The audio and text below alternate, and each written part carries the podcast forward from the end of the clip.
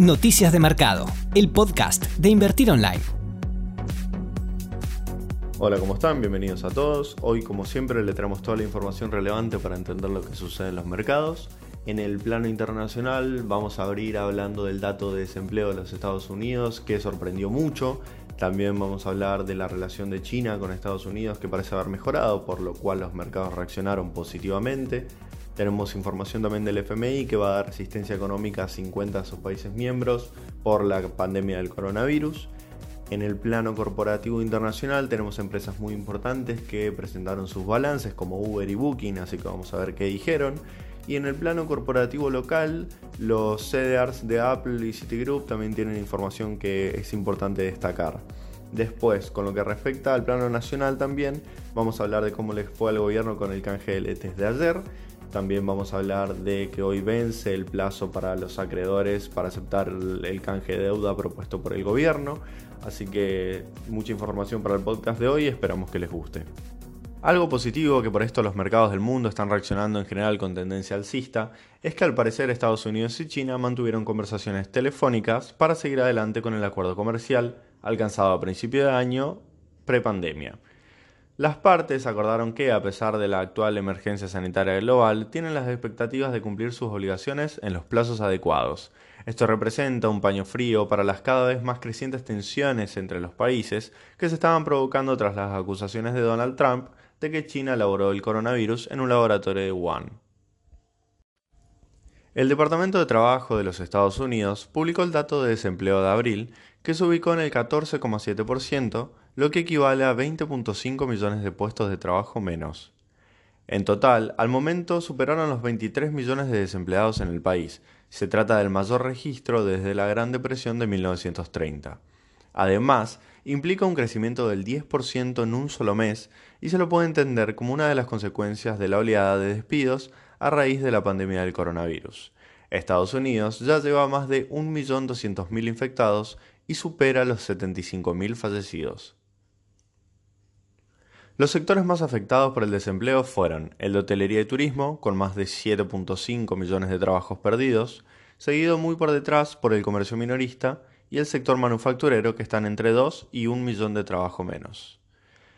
El otro dato negativo, que ya lo mencionamos en otro episodio, pero cabe recordar, es que la economía estadounidense sufrió una contracción en el primer trimestre del 4,8% y las perspectivas para el segundo trimestre no son muy alentadoras. El Fondo Monetario Internacional aprobó pedidos de ayuda de emergencia por la pandemia a 50 de sus 189 miembros por un total de 18 mil millones de dólares.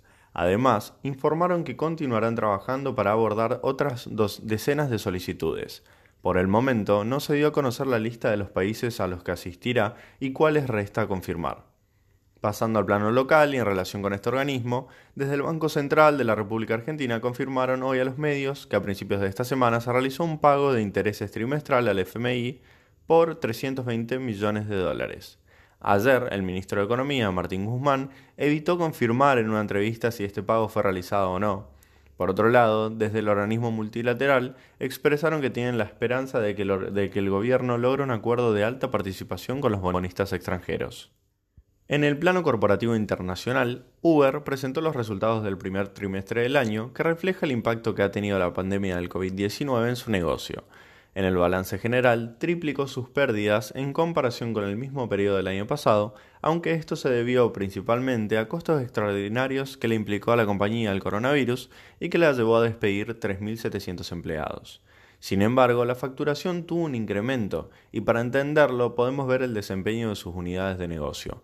Mientras los viajes cayeron un 3%, el negocio de entrega de comida, Uber Eats, creció 54% frente al mismo periodo del año pasado.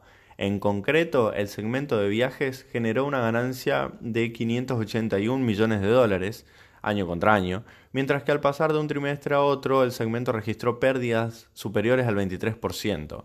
Por otro lado, el negocio de Eats cayó 4 millones de dólares en el comparativo anual, pero creció 148 millones de dólares en ganancias contra el trimestre pasado. Desde la compañía anunciaron que ven con optimismo la recuperación de su negocio, aunque no creen lograr el objetivo de ser una empresa rentable en el 2020. En el sector de hotelería, la empresa digital Booking registró una caída del 19% de sus ingresos y unas pérdidas que llegan a los 699 millones de dólares, principalmente debido al cierre de fronteras y medidas de confinamiento social en todo el mundo. El CEO de la compañía confirmó que recién a mediados de marzo comenzaron a sentir los efectos de la pandemia. Según informó el ejecutivo, la empresa reforzó su liquidez con, más de 4 mil millones de dólares en deuda, lo que le ha permitido soportar un largo periodo de disminución de la demanda. Pasando a lo que es teletrabajo, el servicio de alojamiento de archivos en la nube Dropbox reportó ganancias en el primer trimestre por 39 millones de dólares. Las ventas aumentaron un 18%, superando una vez más las estimaciones de analistas para ventas y ganancias.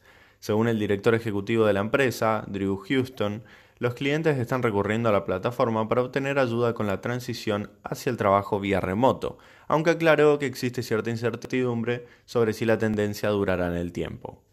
En cuanto a la renta variable local, Apple anunció el pago de dividendos en efectivo de 0,082 dólares por CDR para el próximo 14 de mayo para aquellas personas que tengan posición al 11 de mayo. Y Citigroup anunció también el pago de dividendos en efectivo de 0,17 dólares por CDR el próximo 22 de mayo para las personas que tengan posición al 4 de mayo. Estos son montos brutos que no tienen en cuenta la retención del 30% que hace Estados Unidos y la comisión del 8,4% que hace el banco Comafi más cualquier otro costo adicional. En cuanto a la deuda argentina, el Ministerio de Economía logró canjear el total previsto de letes en dólares reperfiladas y del bono AF20 por la cartera de bonos en pesos que ajustan por inflación. Digo el total previsto, ya que no tenían pensado canjear el total de títulos que hay en circulación con este canje, sino que buscaban canjear aproximadamente un 20% del total de estos instrumentos y que se logró con éxito. En total se adjudicaron 1.836 millones de dólares y destacaron la mínima participación del sector público. Del bono F20, que tuvo mucha repercusión estos últimos meses y que ya se habían ofrecido en otros canjes, se logró canjear un 60% de los 240 millones de títulos que quedaban como remanentes. Por otro lado, hoy a las 6 de la tarde vence el plazo de la propuesta de deuda presentada por el gobierno en abril a los bonistas y según estimaciones se estaría logrando una adhesión del 40% del total a canjear, con una alta participación del 70% de los acreedores locales que representan un 10%, del total a reestructurar. De todas maneras, se espera que el gobierno dilate las negociaciones hasta el 22 de mayo, día que entraría en default en caso de no pagar los vencimientos de deuda de los bonos globales 2021, 2026 y 2046 que tenía que pagar en abril y que por no haber pagado se encuentran en periodo de gracia. En la última semana pudimos ver un aumento en el optimismo en el mundo inversor con respecto a la negociación, al ver una disminución muy importante en el riesgo país, desde los 4.000 puntos hasta los 3.300, y también subas muy pronunciadas en la bolsa argentina. Por supuesto, va a haber que esperar a los anuncios oficiales que se esperan para este fin de semana para tener datos certeros de cómo fue la adhesión al canje y conocer cómo avanza la negociación. Te esperamos en la próxima edición de Noticias de Mercado, el podcast de Invertir Online. Para conocer más información visita nuestro sitio www.invertironline.com y encontrarnos en nuestras redes sociales.